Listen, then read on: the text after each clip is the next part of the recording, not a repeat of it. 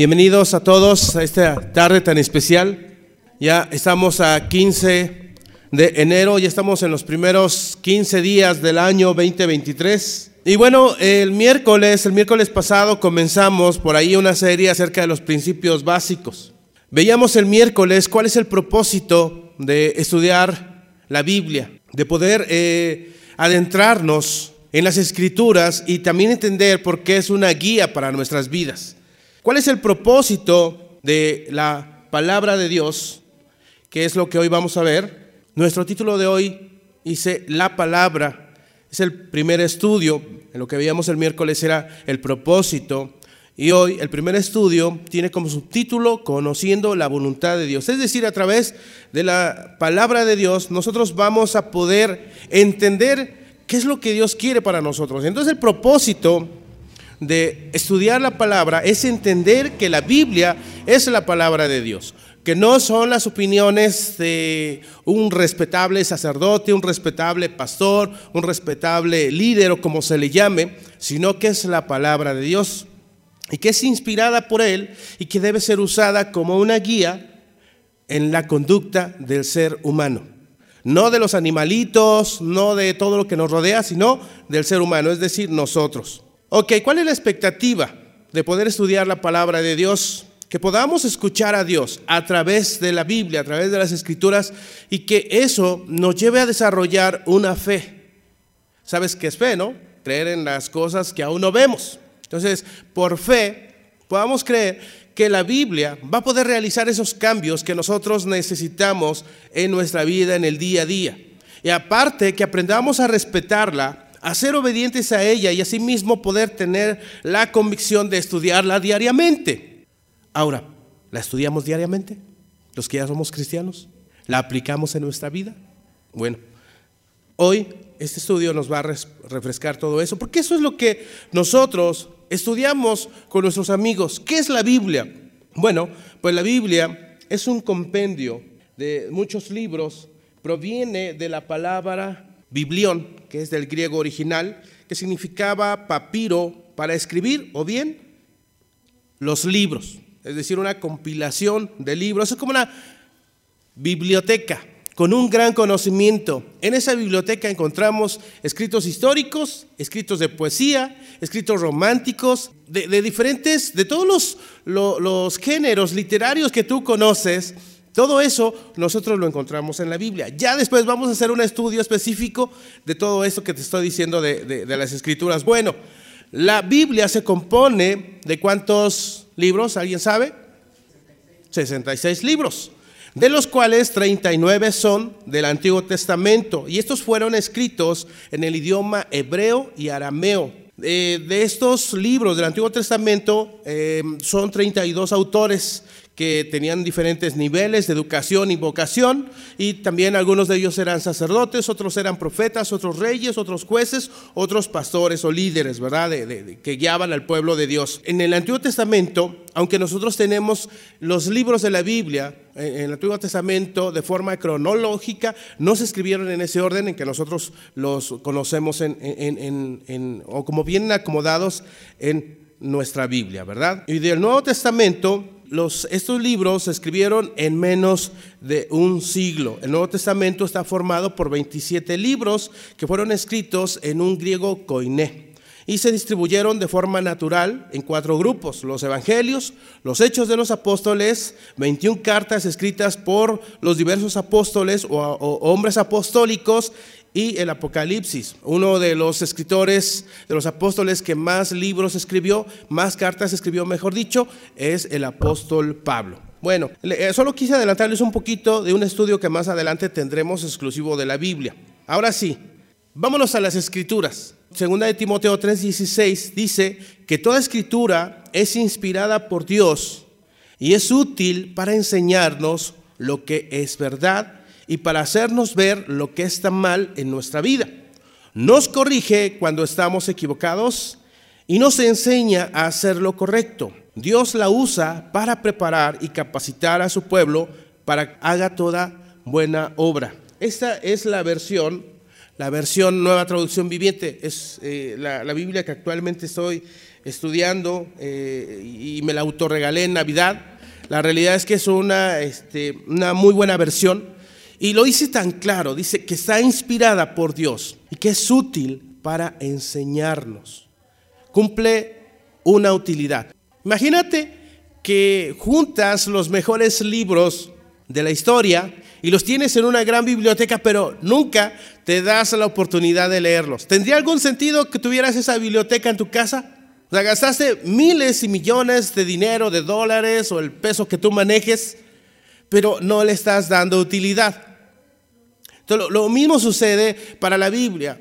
No es un texto súper sagrado que tengas en una vitrina donde nadie la toca y donde, hey, hazte un lado, no la puedes tocar, no la puedes mirar. No es para ese propósito que existe la Biblia. No es para que la tengamos en una basecita de madera donde esté abierta y todos los días nos levantemos y nos inclinemos hacia ella. No es con ese propósito. Es con el propósito de que podamos aprender de ella. Dice Está inspirada por Dios y es útil, es decir, tiene una utilidad, tiene un propósito. Dice, para enseñarnos lo que es verdad, para hacernos ver lo que está mal, nos corrige. Es como la mamá cuando te ve que haces cosas incorrectas, va y, te explica por qué necesitas hacer un cambio, porque lo que estás haciendo es incorrecto. El muchacho agarró 10 pesos, agarró 20 pesos, mamá va y lo corrige, le habla fuerte, lo reprende, pero le dice cuál fue su error. Entonces, las escrituras nos enseñan lo que estamos haciendo mal. Jamás vamos a encontrar un pasaje en la Biblia en que avale la forma en la que nosotros estamos viviendo. Jamás vamos a encontrar unas escrituras, un mensaje que nos diga, está bien que odies a tu hermano. Es más, si nosotros vemos en todo momento eh, eh, Jesús y sus apóstoles siempre se refieren a cuánto debemos amar y orar por nuestros enemigos. ¿Cierto o no? Entonces jamás vamos a encontrar en las escrituras que se nos incite a hacer lo que es incorrecto. Al contrario, sí nos muestra lo que es correcto y lo que es incorrecto. Así como nuestros padres nos reprenden, nos educan. Dice, nos hace ver lo que está mal en nuestra vida. A veces sabemos que estamos caminando mal. Y tenemos amigos que nos aprecian demasiado pero muchas veces ni ellos mismos nos van a hacer ver lo que está mal en nuestra vida. Pero si tú vas a la Biblia, la Biblia no es el típico amigo que por no querer tener problemas contigo no te va a decir nada. La Biblia te va a decir las cosas como son, sin filtro, tan clara como es. Dice, nos corrige cuando estamos equivocados y nos ayuda a hacer lo correcto. ¿Por qué? Porque una vez que ya nos dimos cuenta lo que es incorrecto, lo que es correcto, ahora dice, ve y hazlo. Ve y aplícalo. Ve y haz esto, haz aquello. Toma acción en esta parte. Si nosotros estudiamos la, historia del hijo pródigo, ¿cuál crees que vaya a ser la enseñanza que nosotros saquemos? ¿Cómo el hacer las cosas por nuestra cuenta nos pueden alejar de lo que es correcto, de lo que vale la pena y entonces cuánto nosotros nos podemos alejar de las cosas realmente valiosas. Entonces cuando nosotros vemos historias como esa, realmente quedamos impactados y por ende el resultado es que nuestra vida cobra otro sentido y podemos tomar acciones que nos beneficien en nuestra forma de vivir. Dice, Dios la usa para preparar y capacitar a su pueblo para que haga toda cosa buena, toda buena obra. De repente nosotros nos podríamos preguntar, oye, pero ¿cómo hago lo correcto? ¿Cómo, cómo agradar a Dios? La misma escritura nos va a decir, si quieres honrar y agradar a Dios, haz esto, sigue esto. Entonces no vamos a tener para dónde hacernos, ¿cierto o no? Ahí ya no es una sugerencia de mi amigo o, de mi padre o de mi madre, es la palabra de Dios hablando directamente a mi vida. Siguiente escritura, Hebreos 4:12. Dice, la palabra de Dios es viva y poderosa. De repente, nosotros tenemos ese pensamiento, bueno, pues si voy a la iglesia, si estudio todos los días mi Biblia, si la leo, si la repaso, eh, porque yo te puedo preguntar y decir, ¿estás leyendo tu Biblia? Sí, ¿por qué desconfías de mí? Yo la leo todos los días. Pero ¿sabes qué? Pues yo no, no, no, no siento que me transforme, no siento que me cambie. ¿Por qué? ¿Será que la Biblia los escritos en los tiempos de Jesús o en los tiempos de los patriarcas Realmente ahí sí era poderosa. Realmente ahí sí valía la pena. O, o es que en aquel tiempo, como la enseñanza estaba tan viva, por eso es que entonces las personas sí eran transformadas. ¿Será eso? Dice, la palabra de Dios es viva y poderosa. Es viva y poderosa, ¿por qué? Porque es más cortante que cualquier espada de dos filos. Penetra entre el alma y el espíritu, entre la articulación y la médula del hueso. Cuando te hacen una operación, ¿sientes bonito? Bueno, no sientes porque tienes la anestesia, pero imagínate si no te pusieran anestesia. Por eso muchas veces dice, me lo dijiste sin anestesia. Y entonces cuando nos dicen las cosas sin anestesia, nos va a doler, nos va a cortar, nos va a pegar, pero cuando vemos, entendemos, cuando hay un remover de nuestros sentimientos, de nuestros pensamientos, nos cae el 20. Y entonces cuando nos cae el 20, tomamos acción y podemos transformar nuestra forma de pensar, nuestra forma de vivir. Y entonces, precisamente esa palabra, esa espada, así como se define a la Biblia, entonces está haciendo una transformación desde dentro hacia afuera. Entonces, como es desde dentro hacia afuera, es visible. Entonces, como es visible, por supuesto que nuestras palabras, nuestra fe, la que compartimos con la gente que nos rodea, empieza a tener un sentido. Pero si nosotros solamente la leemos como cualquier literatura, no sé si te ha pasado, pero yo a veces puedo estar leyendo y estar pensando en otra cosa y ni siquiera entendí lo que estaba leyendo. Tengo que darle otras dos leídas más para entender la idea. Es más, necesito leerlo en voz alta para entonces que me vaya cayendo el 20, para hacer un resumen, para hacer una tarea o para hablar acerca de un tema. Entonces ahora imagínate la Biblia. La Biblia aquí no es para que nosotros solamente la leamos de corrido. Me dijeron que leyeran 30 minutos. Bueno, uy, uy, leí 5 capítulos.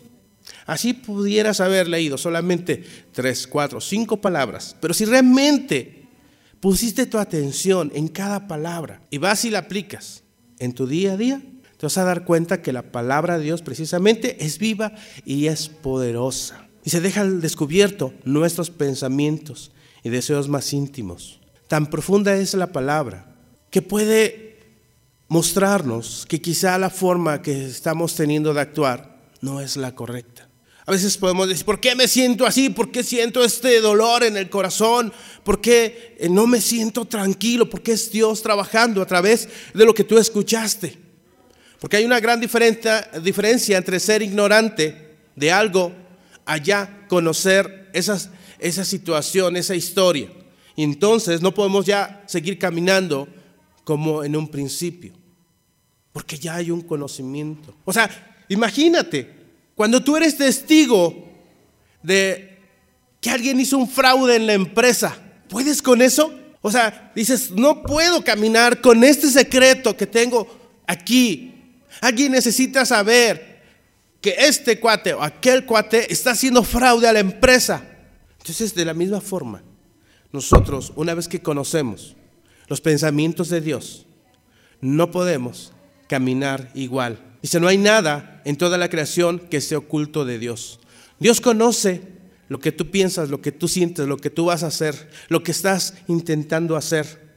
Por eso, a través de su palabra, mueve dentro de ti esos pensamientos y esos sentimientos. Y te urge para que vayas y abras el corazón. ¿Por qué? Porque todo está desnudo y expuesto ante sus ojos y es a Él a quien rendiremos cuentas.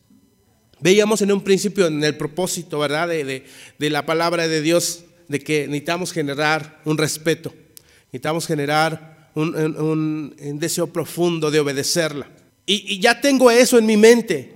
Digo, estoy seguro, estoy convencido que esta es la palabra de Dios, que quiero respetarla, que quiero estudiarla, profundizar en ella y, valorarla y tener reverencia a ella. Entonces, por supuesto que si la Biblia me reta, me confronta, lo siguiente es que yo pueda hacer una transformación en mi vida, en mi corazón. Dice Marcos 7, 1 al 8. Cierto día, algunos fariseos y maestros de la ley religiosa llegaron desde Jerusalén para ver a Jesús notaron que algunos de sus discípulos no seguían el ritual judío de lavarse las manos antes de comer.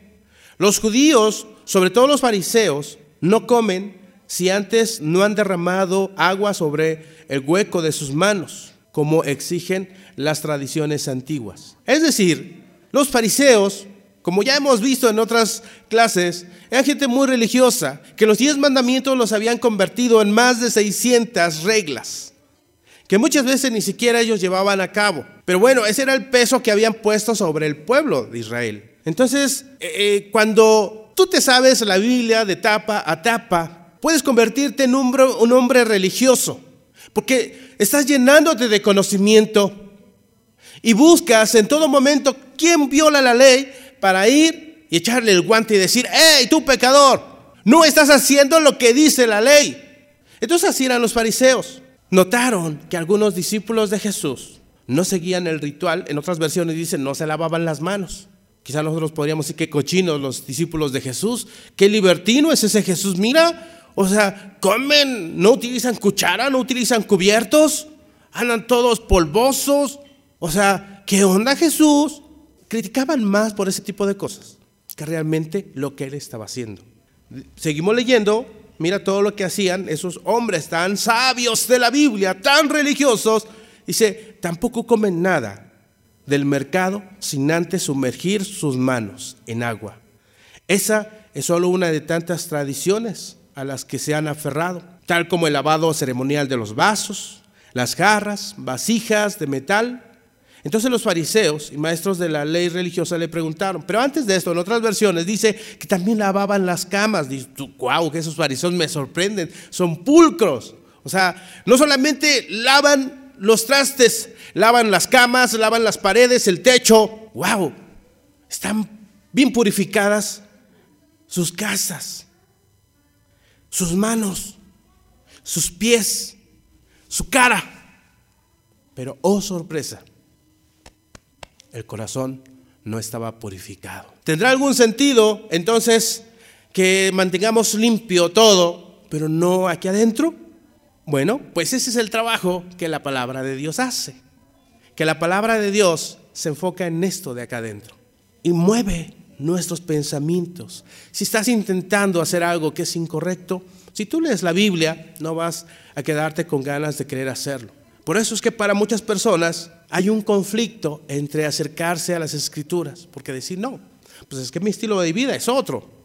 Digo, no lo decimos tal cual, pero muchas veces podemos decir, yo no quiero que a mí me pongan limitaciones.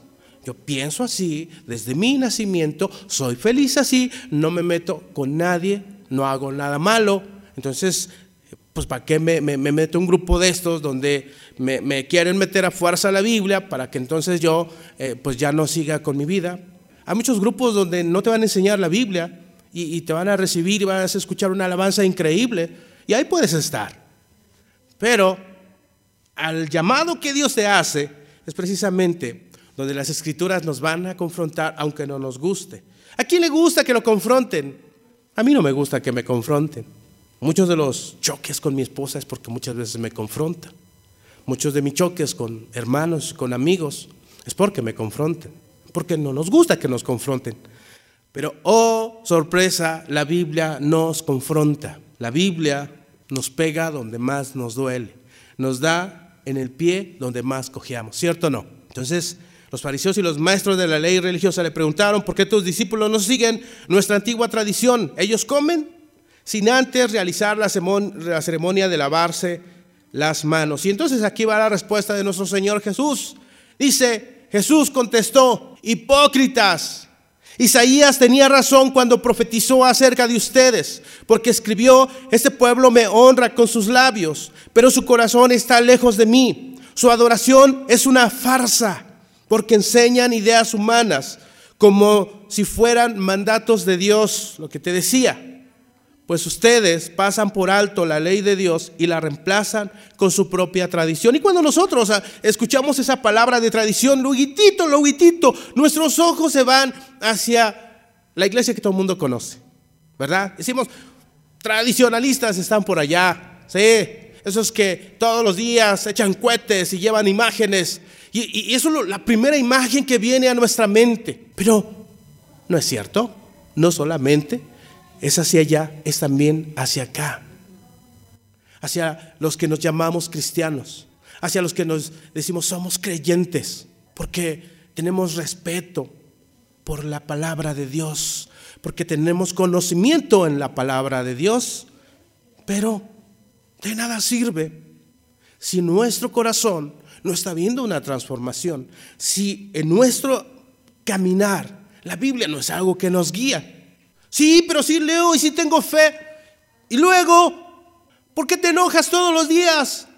¿Por qué le andas dando unas tundas a tus hijos? ¿Por qué vienen momentos difíciles y te vas para el suelo?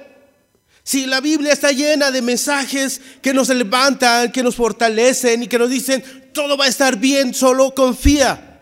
Y entonces Jesús dice, hipócritas, este pueblo me honra con sus labios, pero su corazón está lejos de mí. No basta con llevar una vida buena, no basta con no meterse con nadie, no basta con sabernos las escrituras de memoria. No basta con cantar bien bonito, no basta con tener la mejor voz, no basta con nada de eso que a final de cuentas nuestro corazón sigue siendo el mismo. Entonces eso es lo que nos habla las escrituras y esa es la palabra de Dios y ese es el mensaje de Jesús que viene en las escrituras. No hay filtro, no hay un mensaje diluido. El cristiano, el religioso, el católico, el que sea, que dice conocer de la verdad, si no lo está viviendo, no está siguiendo la palabra de Dios. Y esto no es palabra del pastor, no es palabra del sacerdote, no es palabra de aquel que habla bonito, de aquel que me ayuda a superarme en mi pensamiento. Es la palabra de Dios, es real es directa. Ese pueblo me honra con sus labios, pero su corazón está lejos de mí. Su adoración es una adoración farsa. ¿Qué tal escuchar eso? ¿Qué tal escuchar a Jesús que me diga que mi adoración es una farsa? Yo creo que Jesús me diría, no pierdas su tiempo, amigo. No pierdas su tiempo, Marco. No me dediques dos horas el domingo, ni intentes aprender de mi palabra si no la vas a llevar a la práctica. ¿Sabes? Estudiar la Biblia no nos da un reconocimiento con valor curricular. Quizás si te metes a estudiar una maestría en conocimiento de la Biblia, la vas a recibir, pero eso solo te va a dar conocimiento para ganar debates, pero no para realmente hacer la voluntad de Dios. El verdadero reconocimiento es que cuando nosotros lleguemos con Jesús, lleguemos con Dios, Él pueda decir, qué bueno que te mantuviste fiel mi hijo, mi amado. ¿Por qué? Porque entonces nuestra adoración, nuestro caminar con Él, no fue una farsa. Dice, porque enseñan ideas humanas como si fueran mandatos de Dios. Hay muchos, muchas prédicas que a veces escuchamos. Y hoy es una moda con las redes sociales, con los videos en YouTube. Wow, esta prédica me marcó. Esto me impactó ay, ese mensaje de fulanito de tal me inspiró. Esa canción dice unas palabras que a mí no se me habían ocurrido. Oh, oh, pues si vamos y leemos los salmos, le vamos a ganar a todas las mejores composiciones. Si vamos y leemos el libro de los hechos, nos vamos a sorprender de la iglesia del primer siglo. Pero entonces, como no tenemos una conexión con las escrituras, entonces cualquier agua nos moja, cualquier mensaje nos parece impactante. Y entonces, a veces podemos mirar nuestra iglesia o el grupo donde me están enseñando de la Biblia y decir, no, pues yo, yo no veo lo que veo allá. Mi, mi, vecina está asistiendo a una iglesia y, no, hombre, o sea, le dan los estudios en el Starbucks. A mí me invitan a la, la, cocina de Doña Chona y nada más nos tomamos un agua de limón. No, pues como que estos no, no, no están pro. Entonces quizá nos puede impactar más todo lo que se mueve alrededor que realmente lo profundo. Entonces, a lo mejor podemos decir, no, no seguimos tradiciones, pero quizás podemos estarnos convirtiendo en tradicionalistas de conocer las escrituras eh, y, hacer del cristianismo una tradición más que una convicción. Entonces, cuidado. ¿Qué dice Juan 12, 46, 48? Porque nosotros crecimos y desde que tenemos uso de razón, nuestra abuelita nos decía, compórtate, si no Dios te va a castigar. Entonces nosotros muchas veces crecemos con, con ese, con ese pensamiento, Dios, Dios me va a castigar, Él me va a condenar. No, ya te condenaste. Y mira lo que dice Jesús, yo he venido como luz para brillar en este mundo de oscuridad. Ciertamente el mundo en el que vivimos es un mundo oscuro. Basta con ver todo lo que se mueve a nuestro alrededor, el contenido que encontramos en los medios, el contenido que encontramos en las redes. Hoy hay una competencia grandísima por ver quién comparte la misma noticia antes que todos. Ya ni siquiera son los medios de comunicación, hoy cualquier persona se siente reportero, porque todos queremos tener la verdad. Pero mira, dice Jesús, yo he venido como una luz para alumbrar en este mundo de oscuridad, ese mundo en el que nosotros vivimos, ese mundo oscuro que no nos inspira, es precisamente el mundo donde Cristo dice, yo he venido a este mundo para hacer tu luz, a fin de que todos los que pongan su confianza en mí no queden más en la oscuridad. La palabra de Dios viene a crear luz en este mundo oscuro, viene a darnos certeza en esas dudas que nosotros tenemos, viene a darnos confianza de que su mensaje es poderoso y que puede transformar eso que nosotros hemos intentado por mucho tiempo. Pero nos deja en claro lo siguiente, no voy a juzgar a los que me oyen, pero no me obedecen. Fíjate, aun cuando tú te niegues a obedecer las escrituras, dice Jesús, yo no soy el que te juzgo. Yo no estoy ahí listo con el látigo para darte en la espalda. Así quizá como los fariseos, ¿no? Que buscaban en qué momento alguien se equivocaba para llegarle, hey, hey, hey, soy el policía de la fe y tú incurriste en una falta. Y aquí está tu infracción. Y hoy no vas a comer en todo el día. Por no haberte lavado las manos antes de comer quedaste impuro. Porque será la tradición, dice Jesús. Pero todos los que me rechazan a mí y rechazan mi mensaje serán juzgados. El día del juicio, ¿por qué? Por la verdad que yo he hablado. O sea que vale mejor ser ignorante. Pero yo no creo que ninguno de nosotros quiera ser ignorante. Yo no creo que este mundo esté feliz siendo ignorante de las cosas correctas. Entonces dice, yo no voy a juzgar a los que me oyen, pero no me obedecen, porque no he venido, porque he venido para salvar al mundo y no para juzgarlo. Pero todos los que me rechazan a mí y rechazan mi mensaje serán juzgados el día del juicio por la verdad que yo he hablado. Siempre he dado este ejemplo de que nosotros nos duele algo y vamos con el médico, oiga doctor, fíjese que me está doliendo mucho la espalda o fíjese que me está doliendo acá el corazón o el hígado o el riñón, lo que sea que te esté doliendo. Y el doctor te dice, a ver, te, tienta, te checa, te osculta y después te dice, ah, bueno, usted tiene que seguir este tratamiento o que te, eh, eh, lo que sea que te haya diagnosticado y te da un tratamiento. Pero tú llegas a, la casa y dices, ay, mi tía Remedios me dijo que yo tomara este, esta agua con, con que ya iba a quedar. Bueno, entonces, ¿para qué fuimos al médico? Y bueno, y se nos olvida seguir la receta. Y entonces después la enfermedad se nos multiplicó. Entonces vamos con el, con el doctor y le decimos, oiga, lo voy a demandar porque por su culpa, mire, ya estoy al doble de enfermo. No, señora, no, señor. Yo le dije qué hacer. Le di un tratamiento. ¿Por qué no lo, lo siguió? No, fíjese que no. Pues que mi tía Remedios me dijo que con agua, con sal, ya quedaba yo. Entonces, ¿quién es el culpable? ¿El médico?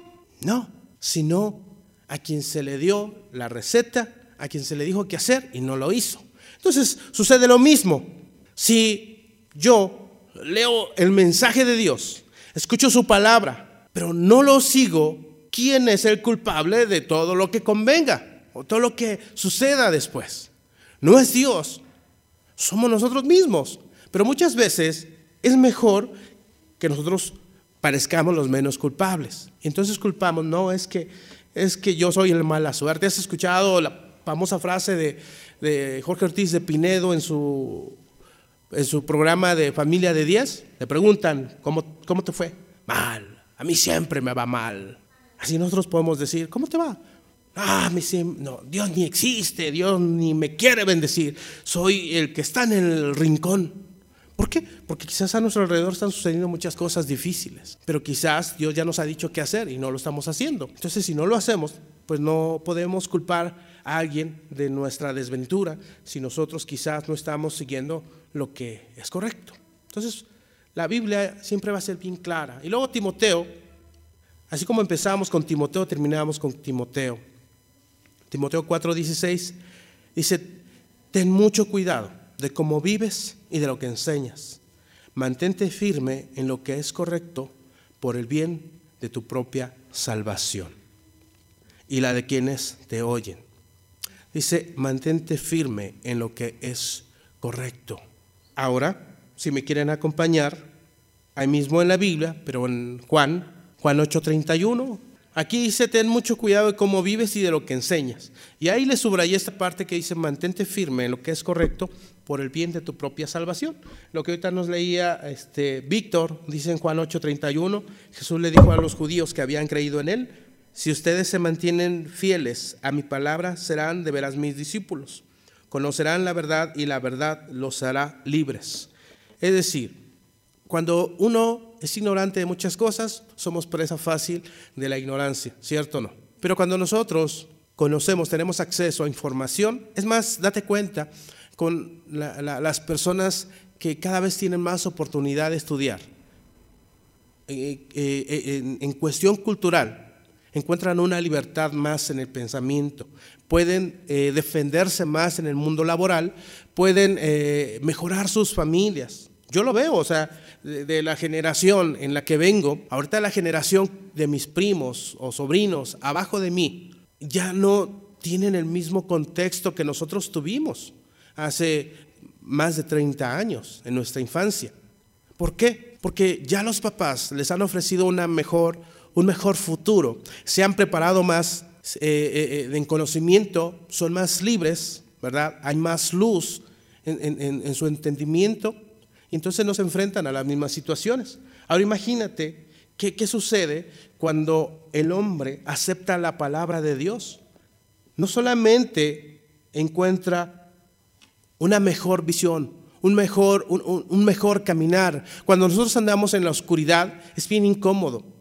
No sé si tú te has pegado con la esquina de la cama, en la espinilla, o en una calle se te haya ido el pie en un bache. ¿Cómo te sientes? ¿Te sientes cómodo? No, ¿verdad? Pero cuando pasamos por una calle con todas sus, con toda su iluminación correcta, nos sentimos hasta seguros, ¿cierto o no? Y más si es un barrio peligroso. Entonces, todos queremos caminar en la luz. Y la palabra de Dios es luz que alumbra nuestro caminar, que nos da las respuestas a nuestras dudas, que nos saca de la ignorancia y que nos pone en un mejor camino.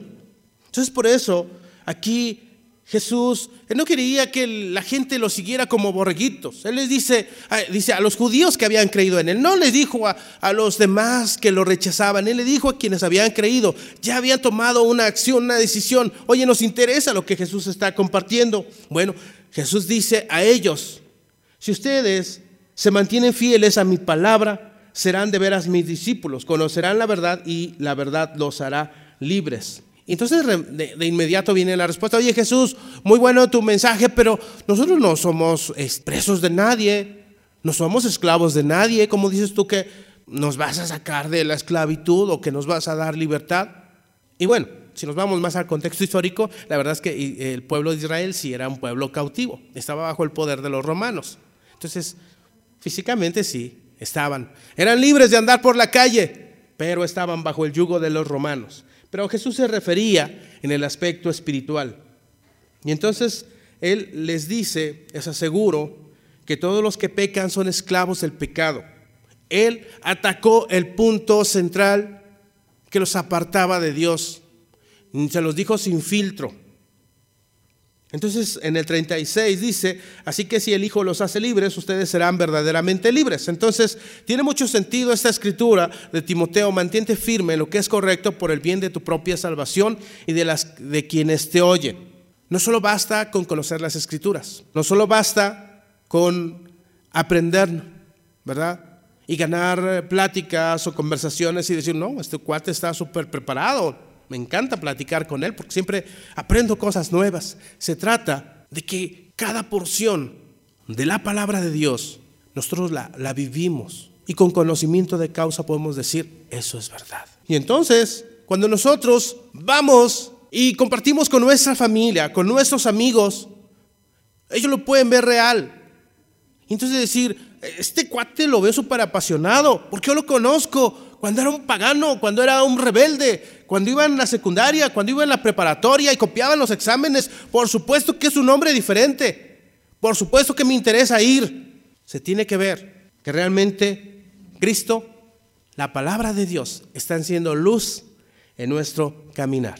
Que la palabra de Dios sea tu alimento de cada día, amigo y hermano.